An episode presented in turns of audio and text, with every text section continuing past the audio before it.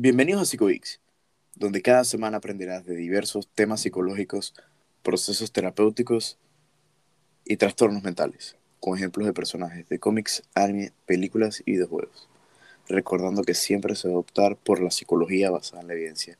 El día de hoy iniciamos con el octavo episodio de PsicoX, Loki, análisis psicológico, con el psicólogo clínico Augusto Méndez. ¿Cómo está? ¿Cómo está Augusto? Profesor. Hola, hola, hola, ¿cómo, cómo te va Manuel? ¿Cómo va todo? Bien, bien, qué bueno tenerlo nuevamente acá.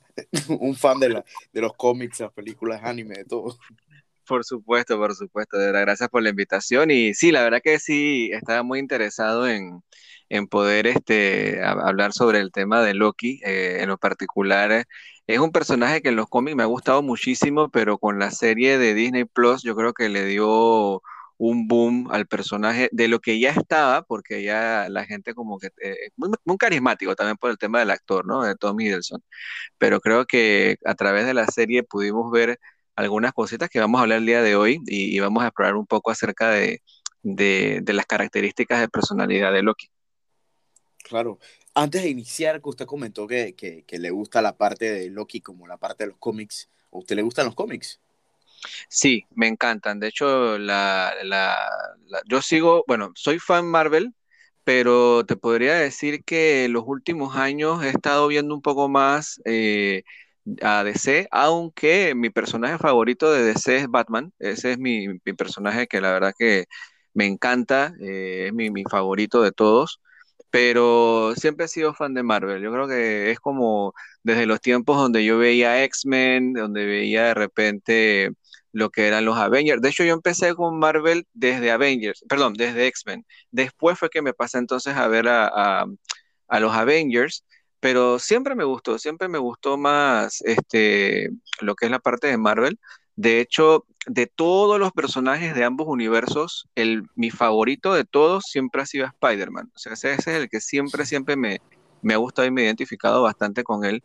Y, bueno, aquí en la casa tengo una colección, no es tan grande la verdad, pero media pequeña de, de cómics, pero sí podría decir que la mitad son de Batman y la otra mitad son de, de Marvel. Wow. Wow, la verdad, qué, qué, qué interesante. De hecho, cuando comenta de, que empezó con, con X-Men, recuerdo que X-Men fue un boom como en los 90 o en los 80. Por lo menos en cómics, no sé si fue en los 80, pero sé que en, la parte de cómica o en la parte de animación de, de X-Men fue el, boom fue en los 90 con Spider-Man. Correcto, correcto, así es. Sí, empezó así. De hecho, eh, yo recuerdo así rapidito, no la, la historia, yo recuerdo que para la época de los 90, aquí en Panamá empezó eh, la gente de PriceMart, pero en ese tiempo se llamaba distinto.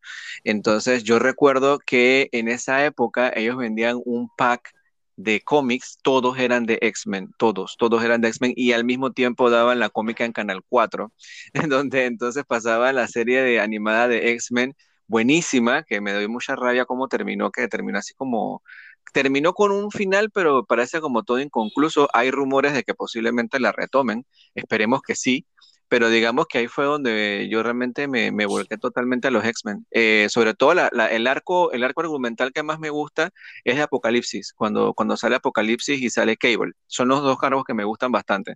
Eh, y de, eso, obviamente, pues ahí hay bastantes historias, ¿no? Pero fue una historia muy buena, una, una serie animada bastante buena, eh, que bueno, por lo menos ahorita se puede volver a ver en, en la plataforma, ¿no? De Disney Plus.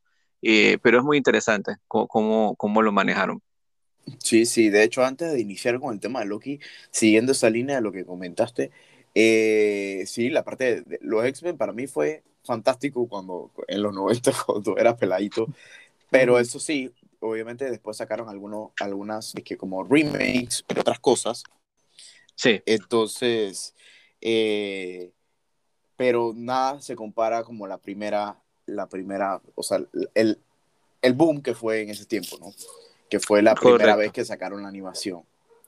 Bueno, sí, ya entrando en tema, ya entrando al tema del día de hoy, de Loki, ¿qué nos podrías hablar de Loki?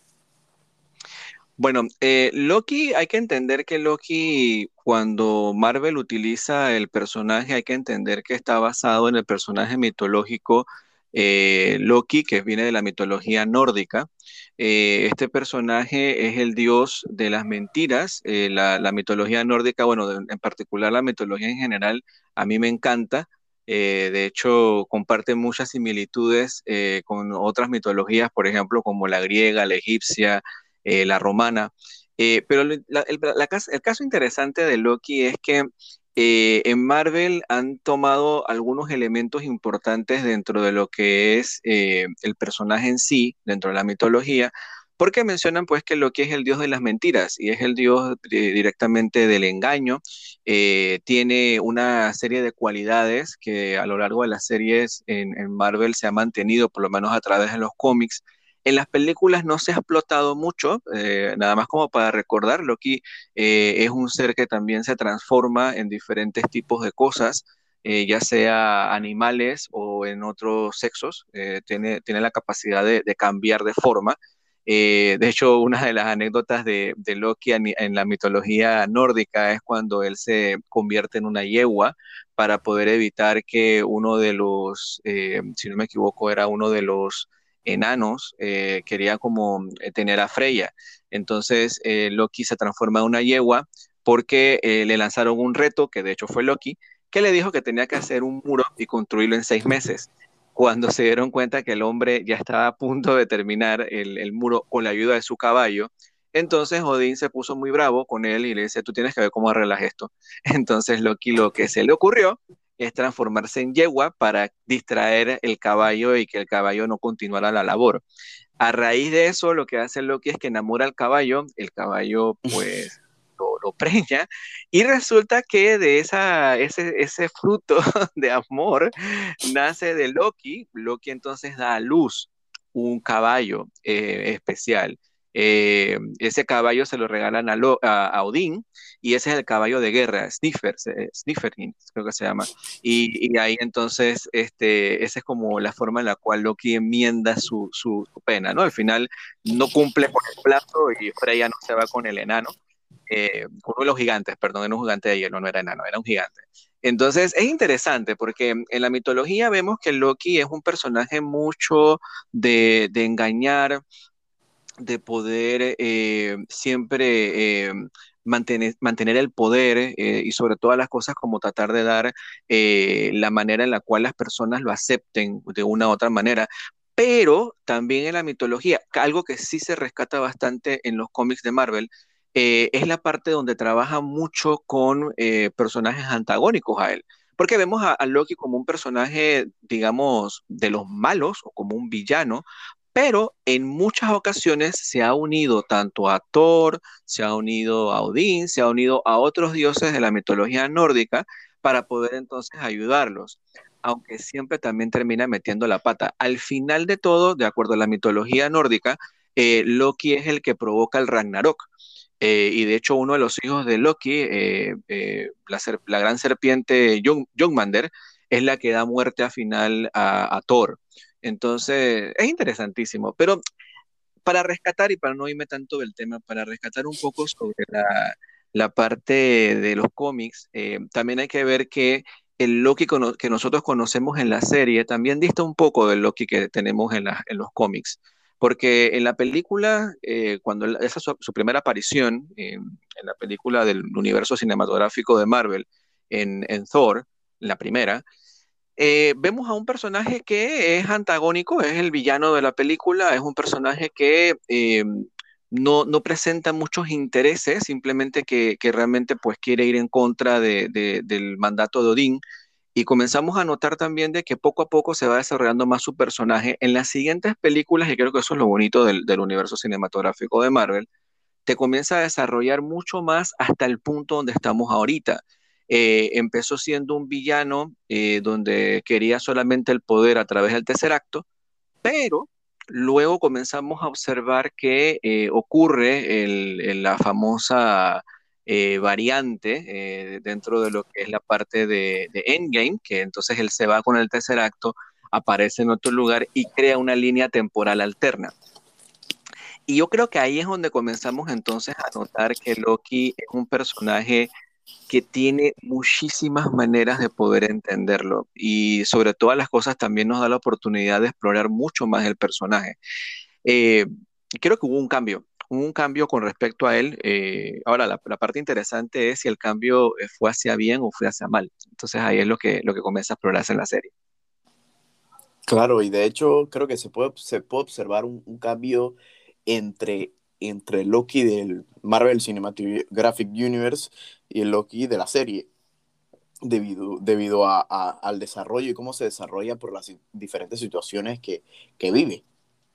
Totalmente, totalmente. De hecho, yo creo que el MCU, nosotros podemos ver en el primer capítulo de la serie de Loki el, el mismo Loki que nosotros vimos en las películas. Es exactamente el mismo pero luego cuando se le da la revelación, ojo, sorry por si alguien no lo ha visto, pero bueno, este, este podcast contiene spoilers, desde ya lo decimos, contiene spoilers, así que si no lo han visto, paren aquí, véanla y después regresen.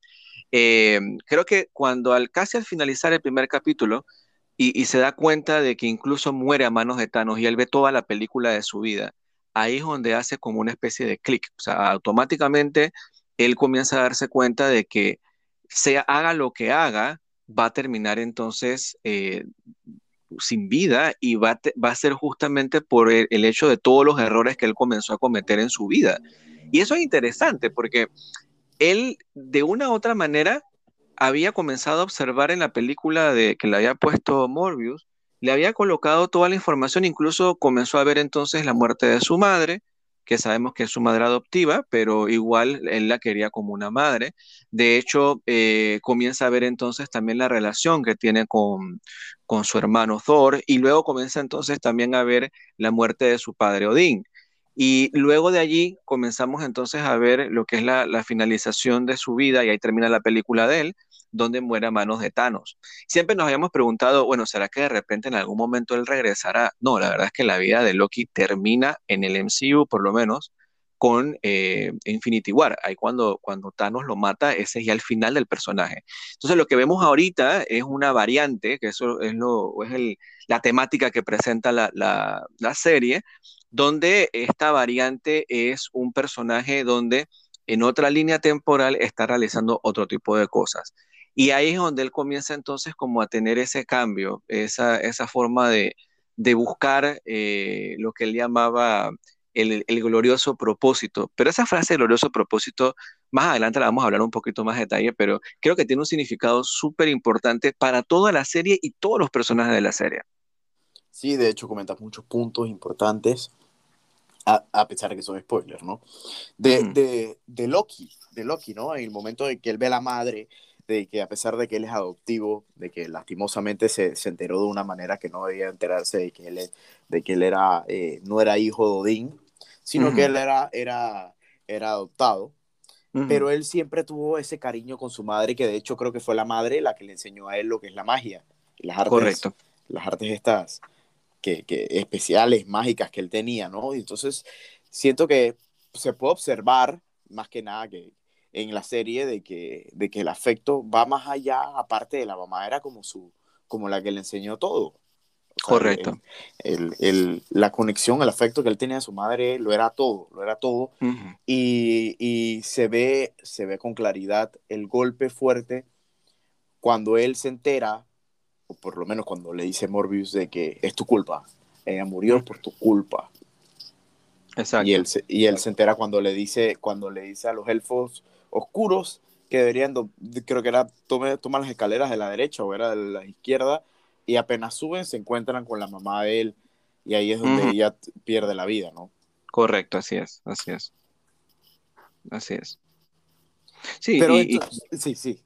Es, e, es interesante justamente eso porque él, él como que no había caído en cuenta de que todos los errores que él estaba cometiendo en su vida al final tenían un desenlace eh, triste para él, porque, a ver, si lo marcamos ahorita dentro de la parte de psicología, eh, por lo menos él estaba viviendo a través de una meta, un objetivo. El objetivo que él quería era, por ejemplo, eh, ser el, el rey de, de, todo, de todo Valhalla, o sea, tener todo el reino de Asgard para él.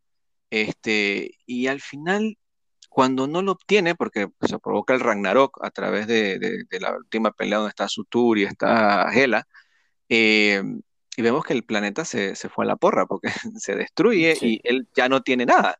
Entonces, él automáticamente en ese momento queda totalmente despistado y vacío. Y, muchas personas justamente les pasa eso a lo largo de la vida, cuando de repente tienen una meta, un objetivo, pero no tienen el valor. O sea, el valor en el sentido de aquella cosa que realmente es valiosa para mi vida. Y, que yo voy a alcanzar ese, esa, es tratar de alcanzar ese valor con todas las acciones que yo realice todos los días. Cuando uno pierde eso o uno no lo descubre, uno queda en el limbo. Entonces ahí si de repente uno hace la analogía de que ellos estaban perdidos en el espacio, muchas personas quedan perdidas en la vida, justamente así, tal cual, vagando en el espacio a ver dónde uno llega. Y al final, justamente en el último momento, él se da cuenta de que su valor, eh, eh, lo que él realmente deseaba, era estar y proteger a su hermano. A pesar de que habían tenido peleas, a pesar que incluso él había tratado de matarlo, pero al final Loki se da cuenta de que esa era realmente eh, lo que era valioso para él y ahí es donde él da su vida para poder salvar a, Thor. Ahora, dentro de la serie, dentro de la misma serie, vemos algo muy similar, porque Loki se comienza a dar cuenta que después de todas las cosas, y hay una frase muy interesante que dice, dice Mobius, le dice, lo que pasa es que todos los Lokis están hechos o están, bueno, no lo voy a decir exactamente, pero más o menos así, parafraseado, eh, todos los Loki tienen una misión y es sacar lo mejor de los demás. Eh, entonces, como que siempre tienen que pasarla mal ellos para que los demás se vuelvan más fuertes o, se vuelvan mejores personas o mejores peleadores o mejores cualquier cosa. Entonces, Loki decía, ven acá, yo creo que al final esa no es la misión de mi vida, esa no es la misión de mi, mi, propósito en la vida. Yo creo que yo puedo llegar a tener algo más y poder llegar a avanzar algo más solamente donde yo tenga esa manera de poder alcanzarlo, no eh, conformándome con el poder. Porque cuando él ingresa a la, a la TVA, eh, él quiere el poder, él quiere tener el poder del tiempo, pero después se da cuenta como que, ¿sabes qué? Yo creo que esto no es lo que realmente yo necesito. Y ahí es donde él descubre su real, propósito. Y, eso es justamente lo bonito. cuando comenzamos a observar eso eh, eh, a nivel de psicología, las personas cuando, cuando logran entender cuál es el propósito de su vida y, y, quieren dirigirse hacia ese propósito, comienzan a hacer acciones donde van a haber cambios. Y Loki tuvo cambios cambios donde a lo largo de toda la serie vemos que él adopta diferentes maneras e incluso ayuda a otras personas de manera desinteresada. Sí, de hecho, eh, es interesante, es interesante la serie porque, bueno, muchas de las series y películas de Marvel te ponen como, como, como temas, temáticas, de, aparte de la ficción, que, que son cosas reales, ¿no? Por ejemplo, lo de Loki, de que uno tiene un propósito, vamos a decir, no un propósito de la vida, pero uno tiene una meta en alcanzar, no logra alcanzar la meta por X razón y se pierde, se pierde, vamos a decirlo, en limbo, puede caer en una, puede caer en, no, no, etiquetándolo, vamos a decir que cae en, cae en una tristeza, una tristeza constante, eh, no, encuentra, no encuentra otro objetivo en la vida, otro propósito, eh, y hay veces que, que, que, que es difícil, y se necesita una ayuda, una guía o algo para poder salir adelante. En este caso, en este caso, eh, se puede observar eh, un Loki, un Loki que al principio, como comentabas, eh, él no, en realidad su propósito era ser el, rey y se da cuenta cuando, ve cuando ve la película de su vida de que el, rey no se pierde, pero sí, él, él empieza a observar de, de esa como esa, esa esas ganas de como proteger a su hermano y luchar al lado de él, lo cual no, no se lleva a cabo acá, pero se lleva a cabo de una manera diferente, que de hecho es bastante interesante también porque eh, llega un punto de que Morbius en la conversación que tiene le dice, pero es que a ti te gusta llamar la atención, te gusta ser como el protagonista. Sí. Y, sí, sí, sí. Sí, sí, fue. Y, y la verdad es como, como en, en, ese punto él como que se pone como a, como a analizar o pensar un poco más en, en, en él mismo, pues. Sí, y, y, ahí uno lo que puede observar es que Loki, bueno, habría que hacer como un análisis mucho más profundo, pero yo creo que podemos observar y, e, e identificar varios rasgos eh, bastante, bastante incisivos en, Loki. Por ejemplo, podemos encontrar, eh, pero ojo, vamos a hablar del Loki de la serie, porque si nos vamos a los Loki de los otros, ahí va a sí, de cosas. vamos, a, vamos a referenciarnos directamente al Loki de la serie. Yo creo que uno de los principales rasgos que vamos a ver, número uno, el rasgo antisocial. Eh, porque automáticamente quiere romper las reglas, las normas establecidas, lo que siempre ha estado eh, como, como lo que debe ser, y él va en contra de todo eso. Él trata siempre de buscar su propio beneficio para poder entonces obtener algo de los demás. Y eso puede ser a través de chantaje, puede ser a través de la mentira, puede ser a través de los engaños. Y eso lo vamos a estar viendo constantemente eh, a lo largo de la serie. Eh, ahora, él después tiene un cambio eh, donde al final, y lo vamos a ver con los demás Lokis, los demás Lokis también tienen la misma característica antisocial. De repente definidos unos o en otros, pero siempre tratan de buscar el beneficio para ellos mismos. Eso es una, una característica súper, súper importante dentro del rasgo antisocial. Vamos a ver también algunos rasgos a nivel histriónico, por ejemplo, que es cuando él quiere llamar la atención. Esos rasgos donde él trata de ser el centro de la atención, donde él quiere sobresalir. Eh, y me da risa porque una de las escenas cuando ya ellos están en, eh, en, la, otra realidad, eh, al final del tiempo, donde aparecen los demás Lokis, y todos los demás Lokis se ponen a pelearse. Entonces, hasta el Cocodrocli, Cocodrocli Entonces comienzan todos a pelearse y es una característica donde yo necesito sobresalir, yo necesito ser el que llame la atención, nadie más puede tener la atención solamente yo. Y eso es eh, total y absolutamente histriónico, o sea, automáticamente tú te das cuenta que Loki necesita tener ese, ese control eh, y, tener esa forma de tener la atención, todos los focos puestos sobre él. Entonces ahora imagínense 5, 6, 7 Lokis al mismo tiempo, o sea, eso es una locura. Y se ejemplificó muy bien en la pelea.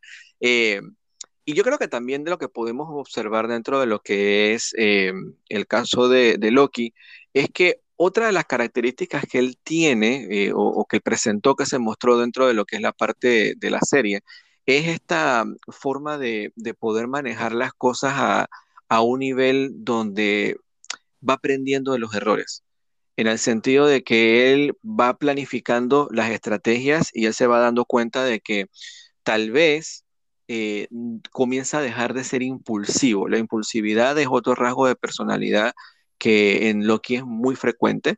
Eh, por ejemplo, vimos que cometió el error de la impulsividad cuando atacó a Thanos. Eh, no creo que haya sido la mejor forma de atacarlo y matarlo. Probablemente si lo hubiera hecho de una manera un poco distinta, lo hubiera logrado, pero fue algo totalmente impulsivo. Eh, a diferencia cuando vemos que se encuentra con el personaje final de la serie, eh, que bueno, sabemos que se llama Khan, Khan el Conquistador, buenísima la incorporación de él. No fue lo que yo pensé que iba a ocurrir, pero eso lo hablaremos después. Pero este, yo creo que nos está dando un preámbulo y este no es el Khan que vamos a ver en las demás películas. Eh, yo creo que si viene un Khan eh, poderoso y un Khan donde yo me atrevería a decir, de hecho está en los cómics, que es mucho más fuerte que Thanos. Así que viene algo muy bueno. Espero que sea así, que no me decepcione Marvel. Pero sí lo que vemos es que él comienza entonces a ser muy diligente y comienza a pensar las cosas antes de actuar. Cosa que de repente observamos que no tiene su contraparte. Eso, em, eh, ay, se me fue el nombre de la, de la, de la Loki. es Sofía Martino. Silen, Sofía de Martino es la actriz. Entonces ella sí iba con todo y al final lo mató. Entonces observamos que Loki también aprende eh, justamente a poder pensar dos veces antes de actuar. Y eso nos da a nosotros a entender de que sí, definitivamente la conducta puede cambiar. La conducta, incluso rasgos de personalidad sumamente fuertes, pueden cambiar también dependiendo del contexto y dependiendo de la situación que tenga la persona. Así que es interesante, es interesante esta parte de ver cómo, cómo se van desarrollando esos rasgos dentro de Loki y dentro del personaje. Y me gustó mucho por eso, porque también nos da a entender las diferentes cualidades que tiene él a nivel de personalidad. Sí, sí, sí. De hecho, hay una escena que me llama bastante la atención cuando hablas de la, cuando hablas de, de Loki y la manera de pensar ya cuando Loki queda en el, vamos a decir, en este abismo o en el, en el punto de, final del, del mundo X del tiempo, donde él se encuentra con los, con los diferentes Lokis. De hecho, los diferentes Lokis, eh, por lo menos esos cinco, entre comillas, habían llegado como un consenso, siempre tomando la voz del, del joven Loki. Entonces, entonces, lo que me llamaba la atención era, ¿será por, por el punto de quiebre o el punto donde se volvió una variable, una variante, o será por el nivel de narcisismo de ese joven Loki? Sí, yo creo que eh, ahí viene mucho la parte del narcisismo. Eh, yo creo que ese Loki, eh, creo que lo que refuerza su, su rasgo narcisista es por el hecho de que fue el único Loki de todos los que existen que mató a Thor.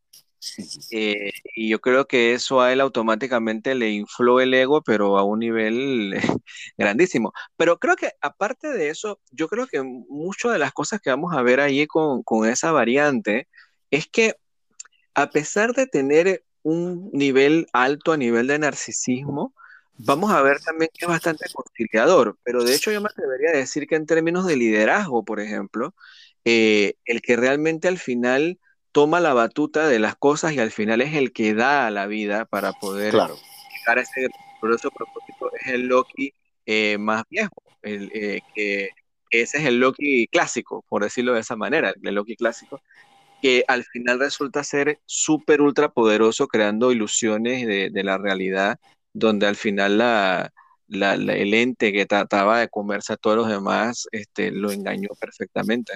Entonces yo creo que al final, y él también logró encontrar su valor en la vida, entonces fue dar la vida por otros para poder eh, trascender.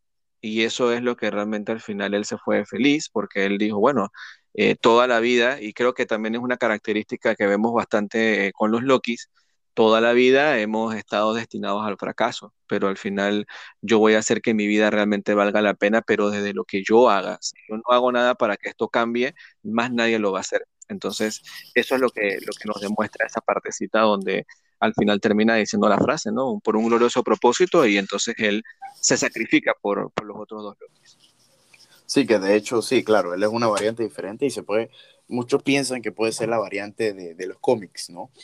Por el nivel del poder y, por la vestimenta, entre otras cosas. así es. pero, pero sí, sí. De hecho, lo curioso de esto es cómo todos los Lokis, que entre, entre comillas, las variantes, presentan la misma personalidad o los mismos, casi los mismos rasgos de personalidad. Llega este Loki, que es el Loki que viene de, de la TVA, que es el que, el que llega y empieza a, a, a, decir, no estoy de acuerdo con esto, hay que hacer esto, hay que hacer lo demás. Y ellos cómodamente dicen que no. Y posterior a esto, que llega el, Loki presidente y, quiere, y quiere acabar con todos porque, como siempre, hay un Loki que busca el beneficio de él. Al final, tres de estos Lokis, bueno, vamos a decir dos, bueno, tres. Tres por el, por el Loki cocodrilo, cocodro, Loki. Exacto, eso. Eh, él, el, niño Loki, el Kid Loki y el Loki viejo se van y siguen a, este Loki que, que, con el liderazgo que él presentaba, deciden seguirlo y, deciden aventurarse en las ideas y las ocurrencias que tiene él. Pero eso sí, eso sí, cuando vemos que llega Sylvie, Sylvie todos los otros Loki, no, no, no, eh, la idea es de él, nosotros la... eh, eh, como que desplazan todo, se desplazan de responsabilidad porque, porque llega una Loki, que de hecho es una variante mujer diferente, con, como una líder con una perspectiva bien cerrada con todo lo demás, y yo me imagino que viene la parte de el beneficio de ellos. Yo mejor sigo a esta y esta es todo culpa de él. Exacto, así es. Pero, ¿qué puede decir de, de, de, eh, de, la evolución de este personaje en este, en este mundo, o sea, en la parte de la serie, versus la parte del, del, del, Marvel Cinematographic, Cinematographic Universe? Ok, yo creo que acá nosotros estamos viendo un Loki más profundo. Eh, el Loki del MCU era un Loki básicamente como un villano de película, ¿no? O sea, donde sí se había conocido un poquito el desarrollo de su, de su personaje con respecto a sus ideas, eh, cuáles eran sus objetivos, qué es lo que quería conseguir. Y, y pues se dio bastante, ¿no? Yo creo que eh, en 10 años de película pudieron desarrollar bastante bien el personaje, pero con la serie nosotros ahora vemos una parte mucho más interesante de, de Loki. Este, y sé que de repente lo, vamos a tocar ahorita, pero bueno, me adelanto igual para que lo veamos desde ya. Es la parte donde comenzamos a ver el, el- existencialismo, que creo que en las últimas series de Marvel, eh, por lo menos ya lo vi mucho en WandaVision, eh, lo tocaron también de manera bastante suave en Winter Soldier. Me, me imagino que es por, por el- la trama directamente de The Falcon and Winter Soldier, que tal vez como que no, no le metieron mucho, mucho allí, pero en WandaVision sí lo vimos, la parte existencial. Pero en Loki, la parte existencial es como, como la médula de, de la serie, o sea, la, la médula completa y la forma en la cual Loki hace entender que al final vemos como de las dos posturas, eh, que, que creo que es lo que al final no, nos hace ver que es un personaje que ha crecido un montón, a diferencia de las películas. Y es justamente esto donde Loki habla con Mobius y, y comienzan a conversar sobre el libre albedrío. E- En ese momento obviamente no sabíamos que eh, también Mobius era una variante, que, que había sido eh, abducido, vamos a decirlo de esa manera, porque probablemente fue contra su voluntad, no estamos especulando, no sabemos si es así, pero probablemente fue contra su voluntad y eh, vemos y dice, no, lo que pasa es que yo he nacido aquí y yo estoy bien aquí y eh, lo que yo tengo, decía Mobius, lo que yo tengo aquí es lo que yo me siento feliz. Pero dice Loki, pero, pero ¿por qué te tienes que ceñir a esto si tú, tú, tú puedes crear y puedes ser el que eh, sea el, el, gobernante de su propio destino. No, no, tienes que estar atado a más nada. O sea, si tú quieres comprarte una jet ski, lo puedes hacer. Dice, no, no, no, la verdad no, yo, yo estoy aquí bien. Entonces, ese dilema que, que hacía a, grandes rasgos, uno dice, ah, mira, están discutiendo el jet y todo lo demás. Pero si uno le mete la cabeza a lo que están hablando, uno encuentra eh, una duda que yo creo que el ser humano ha tenido esa duda desde su existencia, que es realmente o, estamos controlados por el destino o nosotros hacemos camino al andar, es decir, nosotros comenzamos a hacer cosas donde nosotros al final podemos dirigirnos hacia las cosas que realmente eh, queremos y lo que nosotros tenemos. Eh, yo creo que es una postura muy interesante, eh, si, lo, si lo vemos en términos también de, cuando lo estaba viendo, eh, creo que te, te, lo mencioné en algún momento, Manuel, ahí uno ve de todo, ve contextualismo funcional, uno ve valores, uno ve de todo, que lo, lo que hemos hablado anteriormente. Y yo creo que justamente es la visión de Loki la con la cual yo más me identifico que nosotros no tenemos que estar supeditados a un destino prescrito. Nosotros podemos modificar nuestro, nuestro comportamiento, nosotros podemos operar en nuestro entorno y de acuerdo a lo que nosotros hagamos, las decisiones que nosotros tomemos van a repercutir de una manera u otra en nuestra conducta y esa conducta va a estar básicamente eh, supeditada a nuestras decisiones. Eh, y, y, ahí uno también comienza a entender de que el tomar el control de esas decisiones, tomar y saber que, mira, si yo ejecuto A, me va a pasar esto, si yo ejecuto B, me va a pasar esto, si yo ejecuto C, me va a pasar esto, el que toma al final la decisión de las cosas soy yo. No, no es nada raro, no es nada mágico, no es nada que de repente es que ya estaba predicho que fuese así. No, al final yo tomo la decisión. Y es importante porque cuando ya uno lo ve en el plano clínico, las personas piensan justamente de que las decisiones de sus cambios no dependen de ellos, dependen de otros entes, eh, ya sea el ente de la familia, el ente de la pareja, el ente del trabajo, y al final no, tú decides realmente qué quieres hacer. Y sabemos también de que toda decisión tiene una consecuencia, por supuesto que sí, pero saber de que tú tienes el control de la vida, eh, tú sabes, bueno, si yo voy a tomar por este camino, bueno, pero que yo lo elegí, no porque más nadie me obligó a hacerlo o porque ya estaba predicho de esa manera. Yo tomé la decisión de hacerlo de esa forma. Y si tengo la decisión de tomar ese camino, de la misma manera, tengo la decisión de salir de ese camino y a dedicarme a otra cosa. Entonces, si uno lo entiende de esa forma, es bonito e, y es hermoso entender la vida de ese punto, porque a veces las personas cuando toman caminos de repente que no son los, mejores, toman decisiones equivocadas, que a todos nos pasa, uno dice, conchale, pero si ya lo hice de esta manera, no hay vuelta atrás. Mentira, siempre hay vuelta atrás. Y tal vez no es tanto vuelta atrás. Si ya tomaste ese camino, hay un millón de posibilidades más para tomar otro camino distinto y no seguir por el mismo. Y eso es bonito. Cuando uno lo comienza a ver en terapia, uno comienza a observar esos cambios en las personas y uno, uno lo comienza a introyectar muchísimo mejor. De hecho, creo que hace un, par de semanas atrás lo sé con uno de mis consultantes que le decía, bueno, pero tú te acuerdas de Loki cuando tomó la decisión de no seguir siendo un canalla y decidió entonces tratar de, de resolver el universo entero. Y dice, oye, sí, tomó la decisión. ¿Qué lo obligó? Nadie. Todo el mundo decía que no podía, pero él decidió hacerlo, él decidió tomar la decisión. Y esa, esa parte es interesante, la gente dice, oye, de verdad sí, sí, si él pudo hacerlo, ¿por qué yo no? Y yo puedo cambiarle el destino de mi vida, por supuesto que sí. Y, y claro, también entendiendo, y creo que eso también se ve mucho en la serie, que todas las cosas que pasan tienen una consecuencia. Eso sí, es lo que también nos da a entender la serie de manera bastante tácita, porque a veces pensamos, bueno, pero si yo hago tal cosa, este, no, tiene ningún, nada va a pasar. No, todo lo que tú hagas, de una u otra manera, tiene una consecuencia. Y entender esa forma de pensar es sumamente buena para que las personas puedan alcanzar eh, sus valores, aquello que realmente es valioso para su vida. Claro, claro. Y de hecho, como comentaste, muchas personas se, que se dejan llevar por estos supuestos gentes, el trabajo, las amistades, eh, la familia, eh, los hijos, porque también le echan, vamos a decir que entre, en otras cosas, la culpa a los hijos. Y en otros, y hasta en otros puntos dicen, el, es que es el destino que dice que, que yo puedo, que no puedo.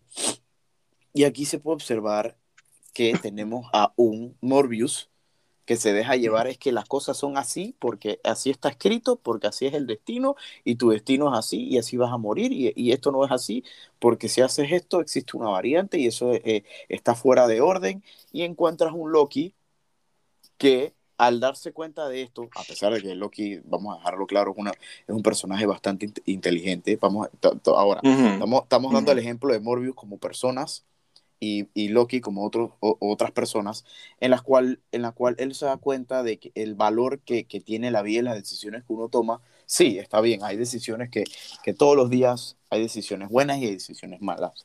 En lo personal, yo todos los días cometo errores y, y, eso es normal, todo el mundo comete errores, o sea, todas las personas cometen errores eh, todos los días, eso, eso no, no hay que negarlo. Ahora, uno comete errores y uno aprende de ellos y evita cometer, cometerlos más adelante. Uno aprende y crece a través de los errores que uno comete y, y, va creciendo poco a poco. Entonces aquí vemos un Loki que trata de luchar contra, entre comillas, la realidad que presenta Morbius.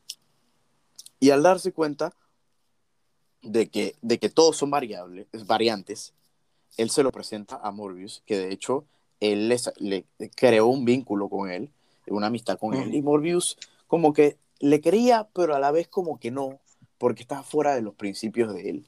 Y vamos a, no sé si, no sé si se puede poner, déjame, vamos a terminar la idea. Entonces Morbius empieza como a experimentar o a investigar, mejor dicho, a investigar si esto que él comenta es real. Y al darse cuenta de que esto es real, entonces él toma, él toma las riendas de buscar una manera de salir adelante. Y en este, y aquí es donde él lo saca del, de, esta pequeña prisión de tortura, donde también Loki se da cuenta de muchos, muchos errores que él cometió en el pasado y los que él sigue cometiendo y que él se da cuenta de que de, de, por qué él es como es, que esto sucede cuando, ¿cómo se llama esta, la compañera de, Thor, que no salía como desde la segunda película, que es la que, que, le empieza a pegar y, y, y, le dice que él siempre va a estar solo. En ese momento de que Morbius lo busca y, sale, Morbius ya se da cuenta de que de que lo que Loki estaba diciendo es real. O sea, no siempre hay, que, no hay que dejarse creer de que siempre es la línea, de que siempre es todo y que todo lo que él, ha vivido es una mentira. O por lo menos lo que él ha vivido con conciencia es una mentira. Y al sacarlo de esto encontramos a un Loki y a un Morbius que van a luchar, con, vamos a decir, ellos contra el mundo y lastimosamente sucede lo que, lo que sucede, entre comillas, él vio que matan a su amistad, a su amigo, que eh, lo mandaron fue al, al, fin del mundo, ¿no? Pero lo que quiero decir con esto es que asimismo las personas nos encontramos con, muchas veces es que el destino, o por la amistad, o por el trabajo, o por otras cosas, y en terapia, vamos a ponerlo así, en terapia se dan cuenta que al traernos a, la aquí y ahora, no, no hay otro, sino es yo soy el que puede manejar mi propio destino y yo soy el que puede, el que aprende los errores y puede salir adelante. Así es. Así es, correcto. Así, así tal cual lo estás expresando, Manuel, así mismo. Eh, uno se da cuenta de que uno mismo es el que tiene la, la, la, forma de poder cambiar. No, no depende de más nadie, solamente de uno. Y eso, eso es lo, interesante de eso. Y sí, totalmente. Al final, la persona introyecta y puede darse cuenta, tener como una, una especie de revelación, por decirlo de esa manera, de que, y así como, como tú lo mencionas, Mobius comienza a buscar la verdad eh, y se da cuenta de que, oye, ¿sabes qué? Esto no es así y yo voy a hacer un cambio para mi vida y voy a perseguir lo que realmente es importante para mí. Pero fíjense que al final el que toma el cambio, la decisión, es el mismo. Claro, eh, acompañado de todo lo que pasó, pero él no le creía a, a Loki hasta que él, él, tomó la decisión y, y, ahí fue donde él dijo, ok, voy a hacer un cambio. Y ahí ocurre un cambio de conducta, que es lo que nosotros también lo podríamos reflejar en, en muchas situaciones, incluso entonces en la terapia. Es correcto, es correcto. Pero sí, ¿y, y qué, qué, nos podría dejar usted aquí a todos los que nos escuchan sobre, sobre este personaje? Sobre este personaje, ¿qué nos podría decir así como para cerrarlo?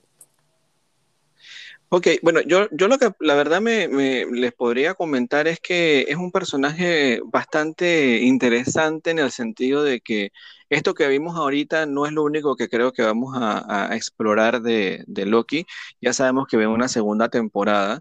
Eh, hay muchos rumores también de todo lo que viene a nivel del MCU y ver qué pasa con las películas se habla de posibles cameos en otras películas que vienen en, esta fase 4, pero eh, yo creo que vamos a ver cosas muy interesantes, vamos a estar viendo y conociendo varias cositas de parte de este personaje que, al final ojalá se mantenga con el mismo actor, la verdad, porque también el carisma que le, pone Tom Hiddleston es fantástico.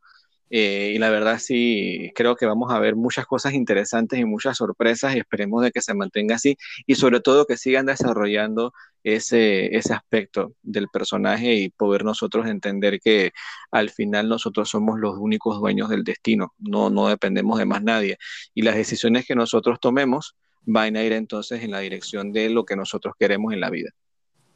Sí, súper. Para los que nos escuchan, eh, ¿tienes, eh, ¿tienes algún, algún curso, alguna, alguna formación que le quieras dejar a, los que estén interesados en meterse en el mundo de la psicología o algún psicólogo? Bueno, eh, ahorita mismo estamos promocionando una, un diplomado internacional que empieza el 21 de agosto. Es un diplomado internacional para la construcción de pruebas psicológicas eh, va a estar dictado tanto por mi persona, también como por el profesor Nelson Rodríguez. Este, él es doctor en psicometría de la Universidad de Wisconsin de Estados Unidos y vamos a estar dictando ese curso acá en Panamá de forma virtual. Este, si de repente quieren mayor información, pueden escribirnos al correo eh, diplomado psicometría p PTY, diplomado psicometría PTY, arroba gmail.com y con mucho gusto les vamos a estar mandando lo que son los precios, este, vamos a mandarle la ficha técnica del, del, curso eh, y el curso va a tener una duración de casi tres meses, empieza el 21 de agosto y termina el 30 de octubre. Eh, van a ser días sábados de 8 de la mañana a 1 de la tarde. Y bueno, cualquier cosa también, si necesitan alguna información adicional, tienen mis redes sociales, está arroba retórica pty, pty eh, en Instagram, así que cualquier cosa, ahí estoy a la, a la, disposición para lo que necesiten. Claro, muchas gracias. Y para cerrar, ¿qué le puedo recomendar a, alguna persona que esté, que esté estudiando psicología o se quiere aventurar en psicología o sea un psicólogo, pero que no esté, que le interese la psicología basada en la evidencia o la psicología clínica? ¿Qué le podría recomendar?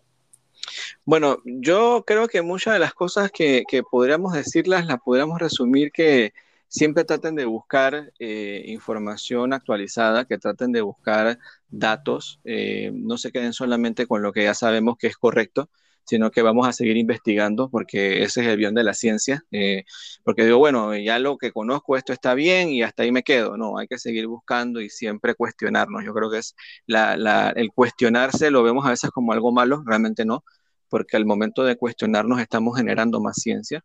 Y yo creo que sería bueno siempre también seguir cuentas como la tuya, Manuel, cuentas donde podamos obtener información eh, de grandes referentes y la verdad que a lo largo de, todos los podcasts que has estado colocando, eh, vemos gente que, son unos cracks en psicología y creo que eso es muy bueno porque también te acerca a ese tipo de información. Yo creo que seguir manteniéndonos con eso, seguir cuentas que, que realmente valgan la pena. Hay muchísimas cuentas de psicología en la, en la actualidad, pero muy pocas son las que dan información muy buena. Entonces hay que saber discernir y poder entonces ver que, no funciona. Y por supuesto, Psicovi es una de ellas. Así que hay que mantenernos en eso y, buscar entonces esa información. Y, ya, yo creo que eso sería, sería lo que les puedo recomendar. muchas gracias. Muchas gracias, la verdad, por todo. Y muchas gracias, profesor, por tenerlo aquí. Y, bueno, más adelante, ojalá lo, lo podamos tener nuevamente. Hablar de posiblemente un anime.